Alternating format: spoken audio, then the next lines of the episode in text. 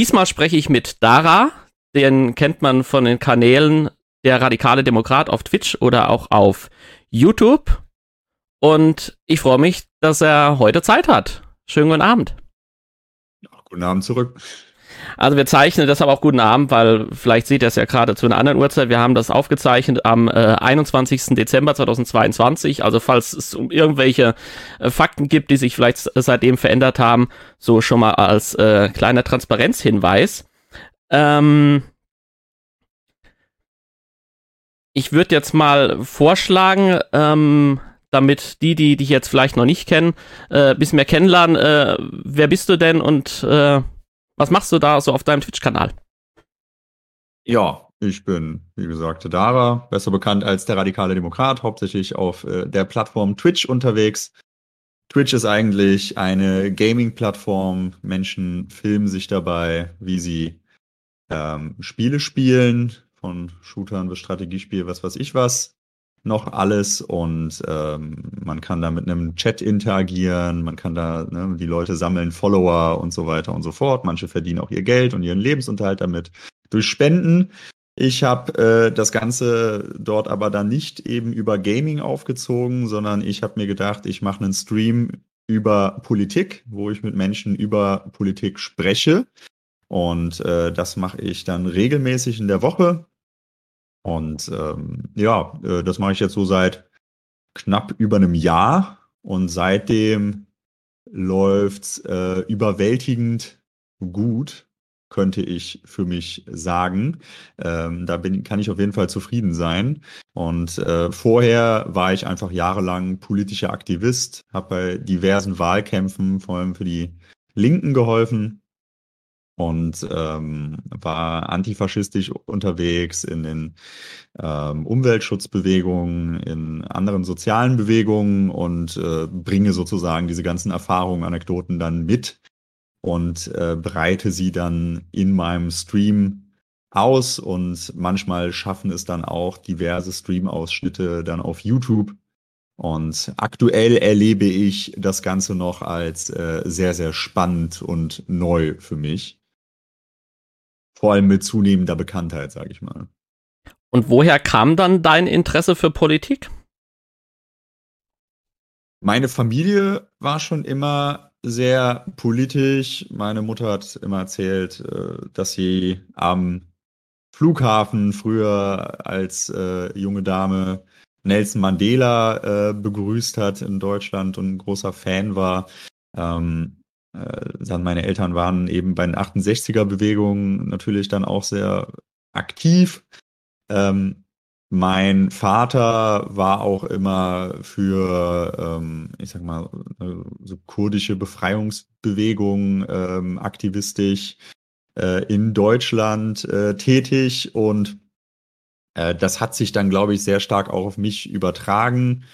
Ähm, mein Uropa war da sogar eine kleine Berühmtheit in, im Norden von Deutschland und ähm, hat äh, damals Widerstand gegen die Nazis geleistet und also es steckt schon alles so irgendwo in der Familie.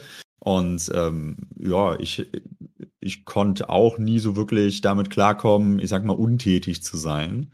Und äh, vor allem, als dann Trump Präsident wurde und die AfD mit 13 Prozent im Bundestag kam zum ersten Mal, da wusste ich dann auch, okay, irgendwie muss ich da ein bisschen arger mitmischen und äh, verstand mich schon immer als jemanden, der äh, Werte wie Demokratie und Gleichberechtigung und ähm, soziale Gerechtigkeit immer sehr hoch gehalten hat. Und äh, dementsprechend äh, versuche ich seitdem vor allem eben diese Ideen zu vertreten oder diese Werte zu vertreten und habe immer einen großen Spaß dran gehabt, mit Leuten zu diskutieren, zu debattieren und eben ähm, ja beschäftige mich viel damit, wie man progressive Politik neu vermarkten kann, beziehungsweise so vermarkten kann, dass sie bei den Leuten ankommt. Und was war dann so das Erste, wenn du das so erzählen magst, was dann äh, dein politisches Engagement war? Also war das eine bestimmte Demo oder was, was war so, so der Anfang? Ich bin verschieden, also ich habe mir erstmal gedacht, okay, irgendwie möchte ich politisch aktiv werden und dachte mir, okay, dann kann ich ja auch eigentlich einer Partei beitreten, bin dann die verschiedenen Parteiprogramme durchgegangen und habe mich über die großen Parteien informiert.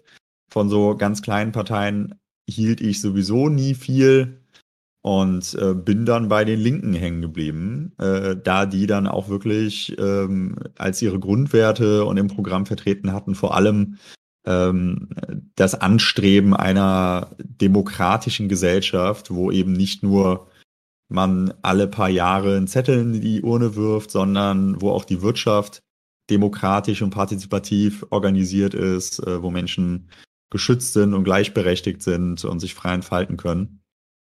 Und äh, das ähm, hat äh, ja Eindruck bei mir hinterlassen und dann habe ich mir gedacht, okay, dann gehe ich da auch mal vorbei, schaue mir das an. Ich lebe in Köln, bin also zu den Kölner Linken, konnte die mal kennenlernen, hab gemerkt, ja, vor allem die jungen Menschen dort vertreten genau diese Werte, leben das dort auch. Und äh, dann war ich eben äh, jahrelang bei den Linken aktiv in diversen Wahlkämpfen, bin zu Podium Podiumsdiskussionen hingegangen.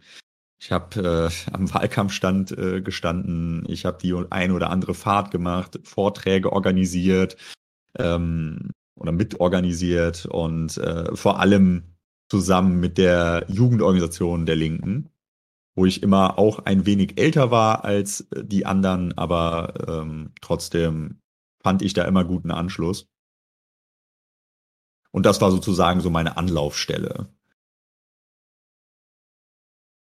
Auf den Stream kommen wir ja gleich nochmal zu sprechen. Ähm, bist du denn eigentlich auch jetzt noch gelegentlich offline, sag ich mal, aktiv, also an einem Wahlkampfstand oder so? Bleibt da auch noch die Zeit dafür oder?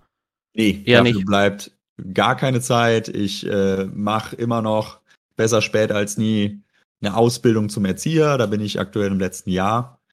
Äh, äh ich ähm, äh, bin noch Trainer im Sportverein, weil das auch immer so eine Herzensangelegenheit war für mich.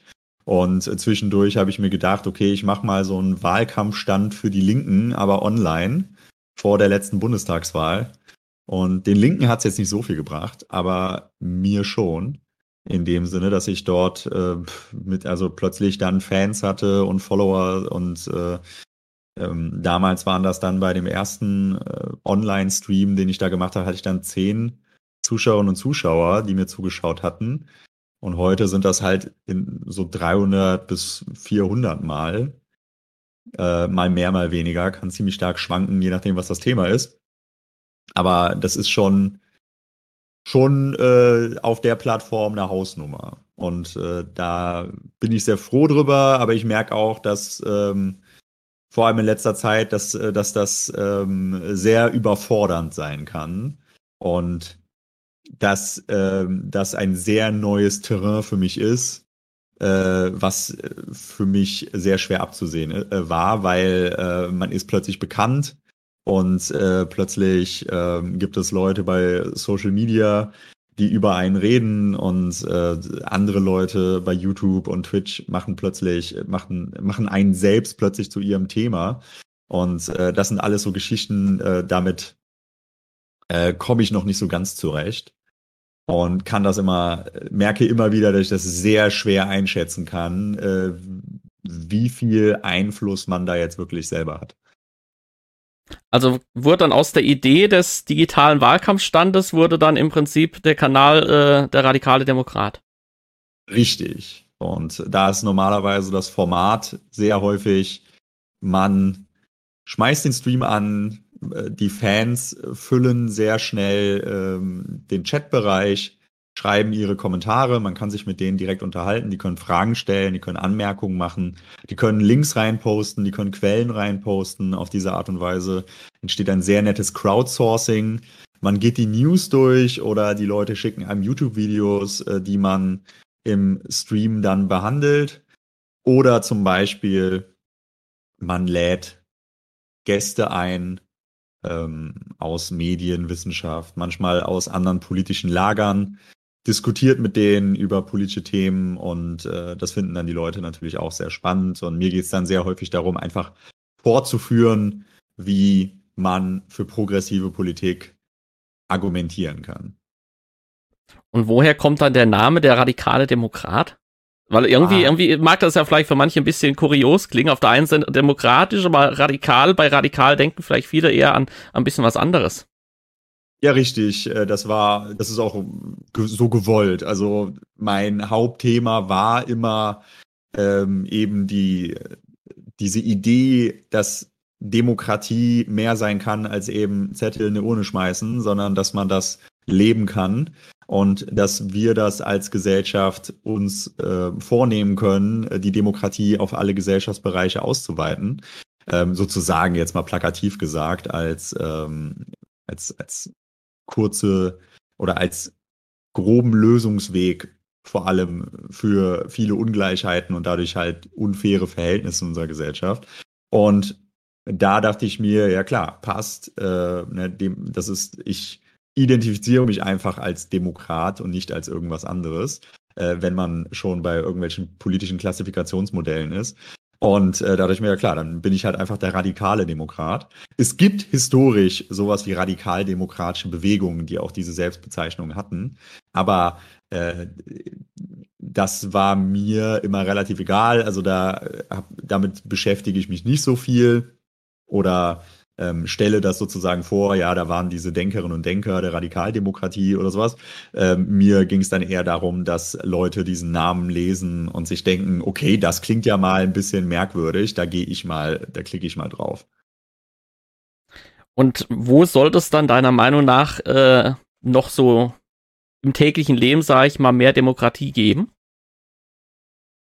Also vor allem denke ich am Arbeitsplatz aber eben auch ein Bildungssystem, dass das Bildungssystem partizipativer werden kann, dass dadurch, äh, also ich komme komm ja aus dem sozialpädagogischen Bereich, habe schon äh, jahrelang eben in diesem Bereich gearbeitet, habe mir dann eben vor zweieinhalb Jahren oder so ungefähr gedacht, äh, ja, ich möchte ähm, eventuell, ich möchte, ich mache einfach mal die Erzieherausbildung und möchte das noch werden.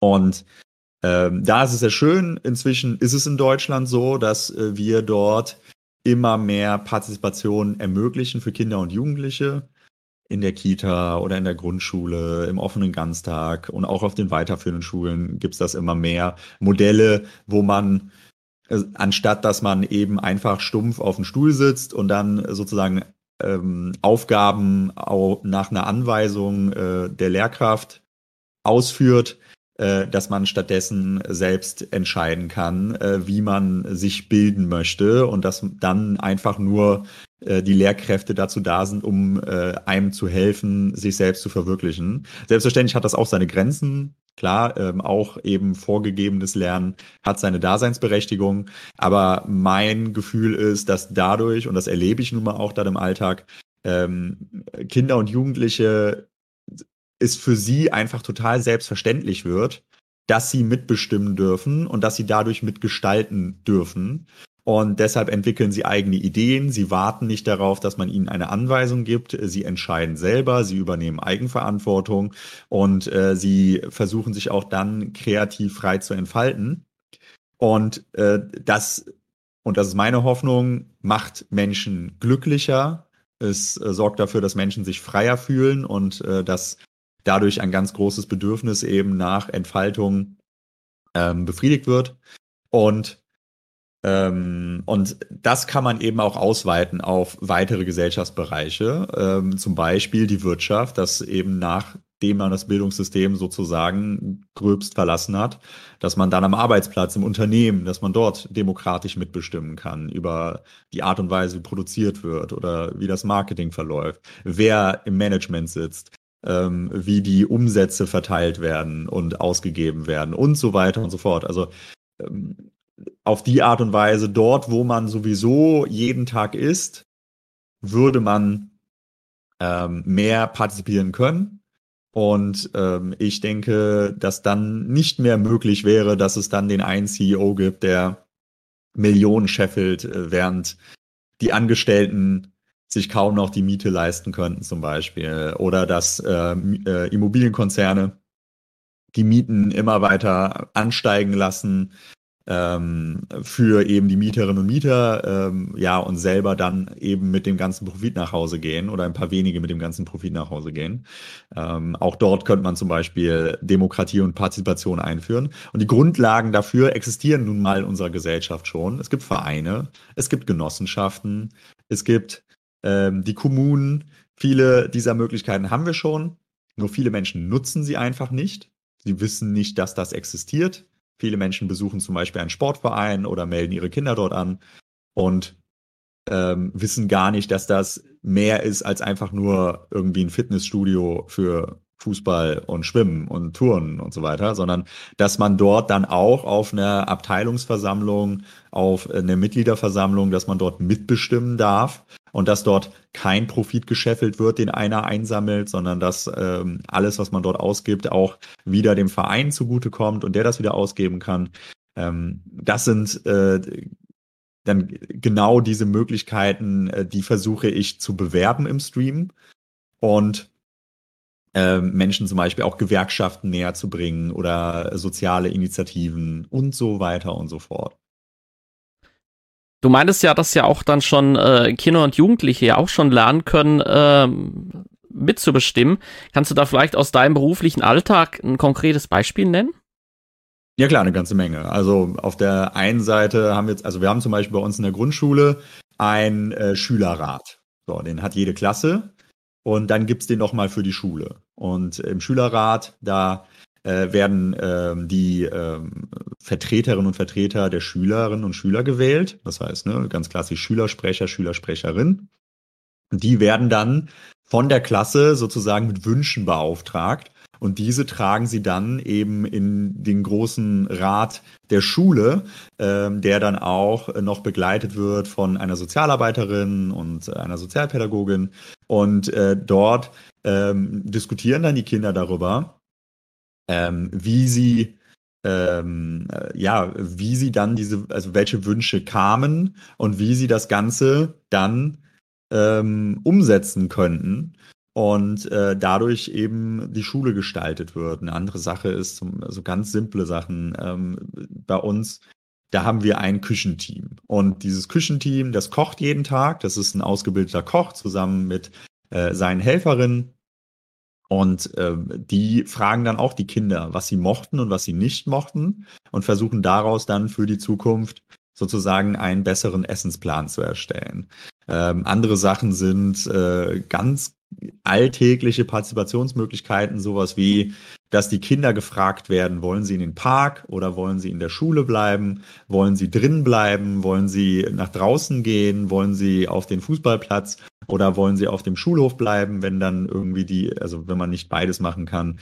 Und äh, dass die Kinder immer wissen, ich werde gefragt und deshalb lohnt es sich auch für mich, eine eigene Meinung zu bilden. Und ähm, in Kindergärten fängt das heutzutage schon an, dass Projekte dann äh, geplant werden äh, und die Kinder gefragt werden, was wollen wir denn für ein Projekt machen? Und das funktioniert. Also die Kinder, die können sich Sachen ausdenken. Selbstverständlich brauchen die ein bisschen Hilfe, aber die gewöhnen sich auf die Art und Weise schon daran, gemeinsam etwas zu entscheiden. Und das Schöne daran ist, dass, ähm, und das, so sieht es zumindest erstmal aus, dass es beispielsweise Mobbing vorbeugt, dass Kinder und Jugendliche sich eher als gleichberechtigt sehen, anstatt als Kontrahenten oder Konkurrentinnen und Konkurrenten in einem ähm, auf Wettbewerb äh, geeichten System, so dass ich halt mir denke, hey, ich versuche dem anderen irgendwie ein Bein zu stellen, damit ich selber weiterkomme.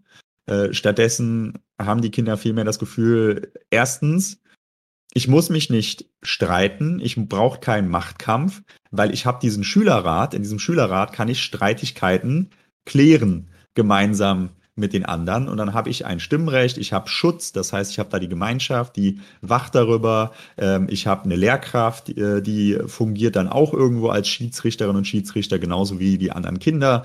Und auf die Art und Weise ähm, beugt man dann Aggression vor, man beugt Gewalt vor, äh, weil die Kinder wissen, dass das habe ich, diese Strukturen existieren, ich muss nicht versuchen, sie sozusagen selber zu schaffen, weil wenn Kindern das allein überlassen wird, dann sehr häufig Einfach weil es dann so eine Art Reflex ist, versuchen sie ähm, ja, denken sie sich, okay, ich habe eine Streitigkeit mit einem anderen Kind, da muss ich einfach gewinnen. Und wie gewinne ich? Indem ich beispielsweise Gewalt anwende oder indem ich auf eine andere Art und Weise aggressiv bin. Ich suche mir Verbündete und wir machen den, äh, wir mobben die Person und so weiter. Genauso natürlich, dass die Kinder sich auch gegenseitig in, der, in ihrer Individualität als gleichberechtigt sehen. Dass äh, sie erfahren, dass alle Kinder anders sind und äh, dass eben nicht alle Kinder gleich sind, aber trotzdem in diesen Strukturen äh, gleiche Rechte erfahren. Und ich kann mir gut vorstellen, dass wenn natürlich diese Kinder, die durch so, einen, so ein Bildungssystem gegangen sind, dann irgendwann in, ich sag mal, der Gesellschaft der Erwachsenen ankommen, dass diese Kinder eine ganz andere Nachfrage haben werden an die Gesellschaft, äh, wie die Gesellschaft organisiert sein sollte. Und dann eben auch weniger Angst haben werden, ähm, dann auch immun sein werden oder immunär in Anführungszeichen gegenüber Rassismus und Sexismus LGBTQ-Feindlichkeit etc. etc. Und wie viel meinst du, ist denn jetzt in deinem Stream noch von dem äh, ursprünglichen Wahlkampfstand noch übrig? Ist da, sollte da noch viel Haltung von dir rüberkommen oder ist das auch mehr eine Plattform zum äh, Diskutieren, zum Austauschen? Ähm, schwierig. Also ich lerne die Plattform noch kennen. Und die Plattform ist bisher schneller gewesen als ich das ist immer so ein, äh, ja, das ist so ein Ding, da, da habe ich einfach noch mit Probleme. Ähm, wie gesagt, man ist plötzlich bekannt, plötzlich haben die eigenen Entscheidungen irgendwie Relevanz. Äh, man hat plötzlich ganz komische Communities online, die werden auf einen aufmerksam und man muss irgendwie sich äh, irgendwie schauen, wie man dann mit denen klarkommt. Ja, ursprünglich äh, dachte ich mir, okay, ich spreche hauptsächlich über eine demokratische Wirtschaft, über, ähm, über das Programm der Linken und bewerbe natürlich auch äh, die Linken dort, was mir früher sehr schwer gefallen ist tatsächlich in Wahlkämpfen, äh, weil ich das immer so ein bisschen irgendwie äh, untergeben äh, ja, mir unter, also ich kam mir vor, als wäre ich sozusagen der Untergebene und versuche dann dort eventuell Sachen zu bewerben, die gar nicht meins sind. Ähm, aber mit der Zeit konnte ich mich immer mehr damit anfreunden, dass das, ähm, dass das in Wahlkämpfen nun mal, ich sag mal, hilf hilfreich ist. Aber ähm, in dieser Streaming-Realität ist man immer wieder in so einem Zwiespalt zwischen, ich versuche politisch Menschen zu bilden und gleichzeitig Reichweite sozusagen zu generieren. Das heißt, äh, ich habe dann die Wahl, äh, nehme ich jetzt irgendwie dieses sehr inhaltsvolle Video zum Beispiel oder möchte ich irgendwelche Online-Artikel durchfräsen ähm, und dort, äh, die sehr informativ sind und woraus man sehr viel ziehen könnte, ähm, worüber man dann auch mit vielen Menschen sprechen könnte ähm, oder worüber man viel sprechen könnte mit den Menschen, die gerade zuschauen. Aber äh, plötzlich äh, sieht man dann, dass der View-Count runtergeht und äh, dass ähm, weniger Leute das dann einfach interessiert, weil nicht so viel knallt und explodiert. Und äh, dementsprechend äh, muss man sich dann fragen, okay, wie, wie finde ich da die Balance? Und ähm, und dann, und das versuche ich sozusagen immer wieder zu analysieren und auszudeichseln. Und beispielsweise gibt es dann selbstverständlich äh, Videos, keine Ahnung, Talkrunden im öffentlich-rechtlichen mit den und den Gästen, äh, wo dann der View-Count nach oben geht.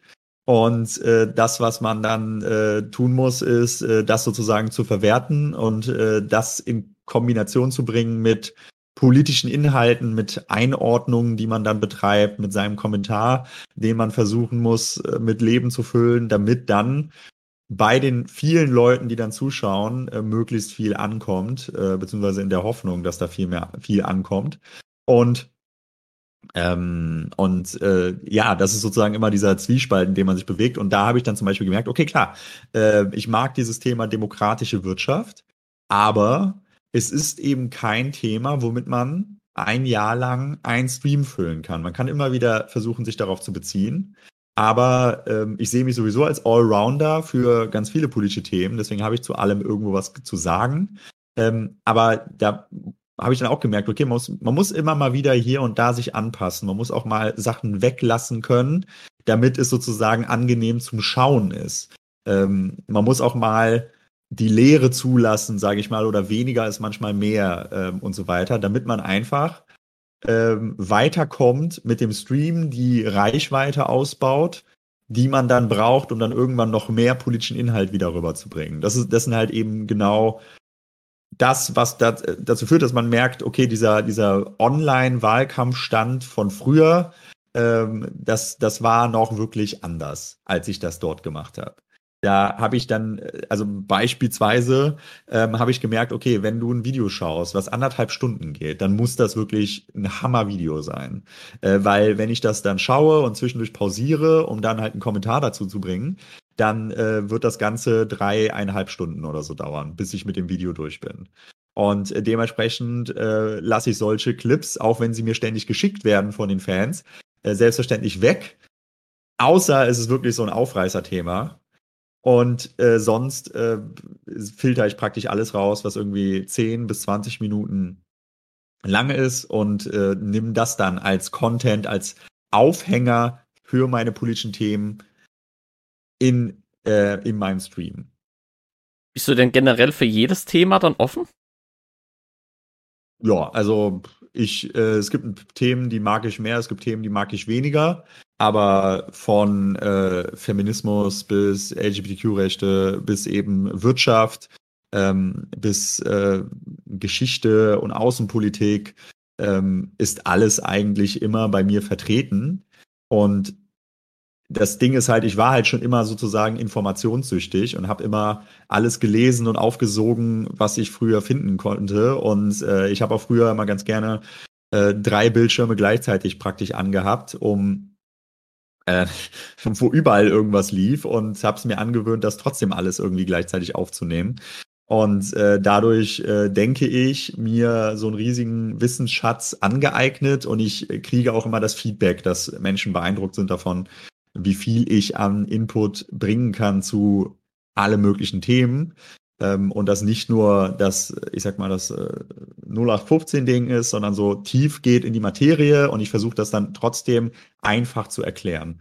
Und ähm, und äh, ja, äh, da ähm, ist das dann immer ganz ja, ganz spannend, äh, was die Leute interessiert. Äh, mein Ziel war es immer, weil das ist etwas, was mich bei den Linken immer gestört hat. Äh, es gibt dort einige Politiker und Politiker, die konzentrieren sich total auf Wirtschaft zum Beispiel. Die haben sehr viel Ahnung von Wirtschaft und lassen dann gesellschaftspolitische Themen total außen vor, beziehungsweise lehnen das sogar ab, darüber zu sprechen, weil sie der Meinung sind, am Ende zählt doch sowieso nur die Wirtschaft. Und dann gab es dann Leute, die waren dann bei allen Themen eigentlich immer sehr progressiv. Also nicht eigentlich, sondern sie sind dann sehr progressiv. Aber beim Thema Wirtschaft zum Beispiel, da sind sie sehr, sehr oberflächlich und schaffen es nicht dort dann wirklich die, die Argumente zu bringen, die über wir sollten als Gesellschaft einfach menschlicher sein und deswegen brauchen wir eine bessere, äh, ein besseres Sozialsystem, bessere Sozialhilfen, anstatt die ökonomischen Argumente zu bringen, warum wir bessere Sozialhilfen zum Beispiel brauchen. Das ist jetzt nur ein Beispiel. Und äh, das hat mich immer sehr gestört. Deswegen habe ich versucht, immer mir ein starkes wirtschaftliches Wissen anzueignen durch, ich sag mal, äh, Selbststudium, was ich auch heute im Stream, in meinen Streams immer wieder zumindest präsentieren kann. Ähm, und äh, zumindest kriege ich das Feedback. Ich weiß, wovon ich rede. Ich habe auch, auch mal hier und da Ökonomen und Ökonomen eingeladen, äh, mit denen diskutiert, äh, mit denen einfach äh, mich unterhalten. Ich weiß, ich kann bei sowas mithalten. Gleichzeitig möchte ich aber auch eben diese gesellschaftspolitischen Themen nicht außen vor lassen, weil ich die auch eben als sehr wichtig erachte und äh, weiß, dass, es, dass es viele Menschen gibt, die, für, die werden vor allem von den gesellschaftspolitischen Themen zu den wirtschaftlichen Themen hingeführt. Beispielsweise viele, die bei Black Lives Matter in den USA angefangen haben mitzudemonstrieren, denen ging es am Anfang darum, dass die Gesellschaft weniger rassistisch ist. Und dann haben sie gemerkt, okay, ähm, die rassistische Gesellschaft ist sehr stark damit verwoben, dass äh, die Verhältnisse, in denen Menschen leben, ähm, sehr unterschiedlich sind. Und deshalb sollte auch Wirtschaft ein wichtiger Teil sein der antirassistischen Politik. Und, ähm, und deshalb ähm, ist, und wenn sie nur mit wirtschaftlichen Themen in der, im politischen Marketing, sage ich mal, konfrontiert worden wären, dann hätten sie sich vielleicht niemals großartig äh, eben in einer antirassistischen Bewegung engagiert, beziehungsweise hätten sich gar nicht in der Politik engagiert, weil es sie einfach nicht abgeholt hätte. Und das ist etwas, was dann eben viele bei den Linken lernen müssen, weil die immer denken, wir holen doch die Leute hauptsächlich über die wirtschaftlichen Themen ab. Da ist doch der, da ist doch dieser, äh, weiß nicht was, der Rentner, ähm, den interessiert das doch gar nicht, was da jetzt gesellschaftspolitisch alles an Fortschritt passiert. Der will doch einfach nur mehr Rente. Und äh, tatsächlich ähm, zeigt sich immer wieder, dass, dass die breite Mitte der Gesellschaft ähm, eher von äh, den gesellschaftspolitischen Themen angezogen wird, äh, weil viele nun mal, ich sag mal, die Verhältnisse für gegeben ansehen, das Wirtschaftssystem für gegeben ansehen und sich dann denken, aber innerhalb dieses Systems sollten wir einfach alle weniger rassistisch sein. Und deshalb engagiere ich mich dann gegen Rassismus. Oder ähm, bei Fridays for Future war das so ähnlich. Äh, die Gese äh, wir sollten, also das alles ist gegeben, so wie es ist, aber der, die Klimakatastrophe kommt auf uns zu. Dementsprechend sollten wir äh, schauen, dass wir hier und da besser regulieren, damit die Umwelt äh, geschützt ist. Und äh, die Menschen landen dann dort bei einer Fridays for Future Organisation, Basisgruppe, Demo. Und dann werden sie auch damit konfrontiert, okay, es ist dann auch die Wirtschaft. Aber ohne erstmal diesen Gedanken, ich möchte mich für Umweltschutz engagieren, werden sie dann dort nicht gelandet. Und das ist die Erfahrung, die ich immer wieder mache, weswegen ich versuche, ähm, die Leute dann auch dort abzuholen. Ähm, und dann auch darauf gefasst zu sein, dass dann eben Fragen kommen könnten zu Wirtschaft, aber eben auch zu gesellschaftspolitischen Dingen. Und äh, ja, ähm, bisher äh, macht es Spaß und äh, ich habe das Gefühl, ich kann mich da auch äh, gut schlagen. Nun sind ja politische Themen ja auch oft, denke ich mal, Themen, über die man sich ja auch sehr streiten kann. Wie ist denn da so deine Richtlinie, was man so im Chat schreiben darf, wie man sich da verhalten darf? Was hast du so deinen Mods gegeben? Was müssen sie löschen? Was, was kann man stehen lassen? Also bei mir ist es so, dass mein Moderationsteam, was ich im Stream habe, was normal ist, das sind Leute, die machen das freiwillig, äh, die mögen meine Arbeit, die haben dann irgendwann gefragt, kann ich bei dir im Chat moderieren? Ähm, ich habe die immer wieder gesehen als äh, Viewer im Chat und habe dann gesagt, ja, äh, ich vertraue dir, wir probieren das mal aus. Du kriegst dann hier die Moderationsrechte und dann können sie dann Leute in einen Timeout versetzen oder sie sogar aus dem Chat oder aus dem Stream komplett rausbannen. Und bei mir handhabe ich das so, dass, die, dass das Moderationsteam eigentlich unabhängig von mir agiert. Also so ein bisschen Machtdezentralisierung. Das heißt, die klären selber ab, was sie äh, gut und was sie äh, schlecht finden. Und dementsprechend handeln sie, sie haben selber sozusagen abgesprochen, was sie tolerieren, was sie nicht tolerieren. Äh, selbstverständlich auch gemeinsam mit mir. Aber ich versuche mich da eher möglichst zurückzuhalten. Das heißt, wenn jetzt beispielsweise irgendwer ähm, also in der Regel läuft so, sobald irgendwer äh, menschenfeindliche Hetze verbreitet ähm, oder, ähm, oder beispielsweise äh, mich einfach beleidigt oder andere im Chat, dann fliegt die Person in der Regel direkt raus. Äh, es gibt manche Sachen, äh, da versetzt man die Leute erstmal in ein sogenanntes Timeout, dass sie einfach für ein paar Minuten nicht mehr schreiben können. Das passiert dann zum Beispiel, wenn Leute irgendwie in den Chat spammen oder äh, also wenn sie einfach zu viel schreiben, wenn sie beispielsweise mit anderen zu viel im Chat diskutieren, was einfach ich sag mal, eine Störung sein kann ähm, in dem ganzen Streamablauf. Äh, der Chat ist hauptsächlich dafür da, dass die Menschen mit mir kommunizieren können. Wenn sie untereinander schreiben wollen, dann können sie das eben auch über die Flüsternachrichten machen, die es auf Twitch nun mal gibt. Und ähm, wenn jetzt zum Beispiel mein Mod-Team irgendwen rausschmeißt, ähm, dann, äh, dann gehe, also kommentiere ich das nicht während des Streams, sondern wenn die das machen, akzeptiere ich das immer erstmal. Ich denke mir dann immer, okay, das, die werden schon wissen, was sie da tun. Und im Nachhinein frage ich dann nochmal nach, äh, wenn oder werde vielleicht mal gefragt von irgendeinem Viewer, warum wurde ich denn jetzt gebannt? Und dann äh, spreche ich das mit denen ab. Aber äh, wir haben dann auch so ein System, dass die beispielsweise jemanden bannen und dann auch ähm, in, ein, in den Discord-Chat reinschreiben. Deshalb habe ich das gemacht. Und äh, so kann man das Ganze später abklären. Manchmal passieren halt Fehler, manchmal ähm, sehen auch sehen auch die Viewer ein, okay, äh, da habe ich Mist gebaut, tut mir leid, ich verhalte mich in Zukunft ein bisschen besser und dann schaltet man die Menschen wieder frei. Ähm, aber hauptsächlich ist es so, dass äh, ja, ähm, man kann sehr gerne mit mir darüber diskutieren, wie hoch der Mindestlohn sein sollte oder welchen Steuersatz es geben sollte oder ähm, auch gerne ähm, sollten wir irgendwie so, sollten die Waffenlieferungen so und so groß ausfallen gegenüber der Ukraine oder eben nicht. Das kann man sehr gerne mit mir diskutieren. Aber in dem Moment, äh, wo irgendwelche Sätze fallen, wie, ähm, äh, keine Ahnung, äh, die, also das sind dann so Code-Begriffe, da weiß man schon, mit wem man es dann zu tun hat. Ähm, äh, es gibt nur zwei Geschlechter oder ähm, die, weiß nicht was, die, es sind die Globalisten, die uns kontrollieren oder äh, die meisten, die meisten Morde oder Vergewaltigungen werden von Ausländern begangen, dann weiß ich schon direkt, okay, mit wem ich es da zu tun habe, wer da versucht, irgendwelche, also sozusagen subtil eine bestimmte Agenda zu fahren. Und dann brauche ich diese Menschen einfach nicht in meinem Chat. Da sollen sich die Leute auch wohlfühlen, die sollen auch eine gute Zeit haben und sich äh, berieseln lassen von politischer Bildung. Ähm, dann, mit den Leuten muss ich da nicht diskutieren. Und äh, stattdessen habe ich dann entweder die äh, bestimmte Personen dann als Gäste da, damit ich mit denen direkt diskutieren kann und äh, das dann sozusagen auseinanderdröseln kann, was die von sich geben. Oder eben äh, wir knüpfen uns ein Video vor von irgendwem, der solche Thesen vert äh, vertritt und äh, nehmen das dann auseinander.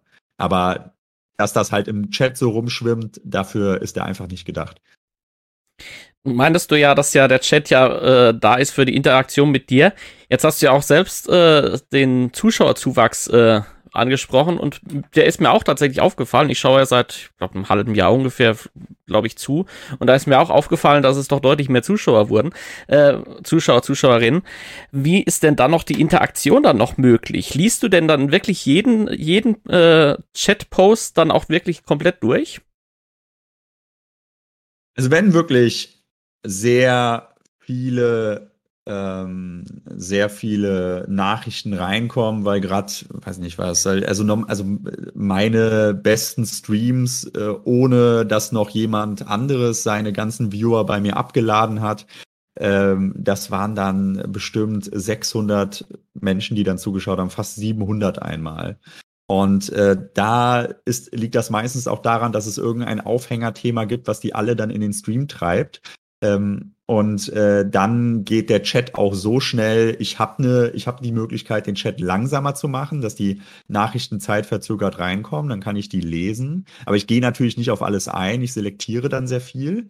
Ähm, auch äh, ist das dann wirklich so, dass dann einfach ich, also ich kann das, ich kann die meisten Sachen direkt auf einen Blick lesen und ähm, wähle dann wirklich einzeln raus, was ich jetzt beantworte und was nicht.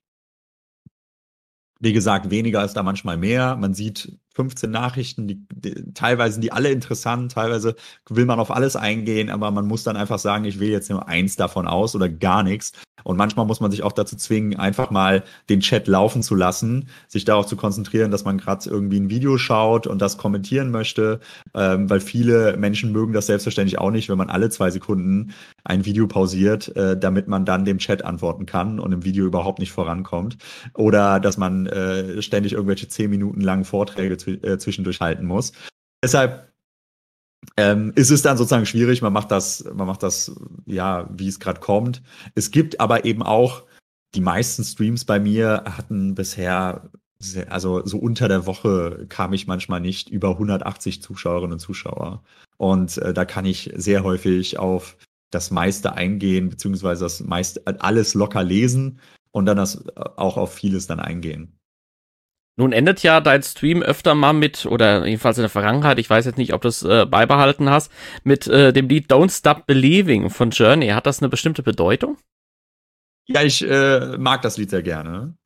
Und äh, das, das Lied hat auch äh, einen emotionalen Wert für mich, äh, den ich jetzt auch nicht so äh, arg darlegen werde, aber äh, es ist halt wirklich, sag mal, ähm, äh, dieses, äh, also ich, für mich ist immer, weil natürlich auch mich viele Leute fragen, wie kann man denn eigentlich noch irgendwie optimistisch bleiben bei allem, was in der Welt vor sich geht und äh, hat man nicht manchmal Bock, einfach aufzugeben?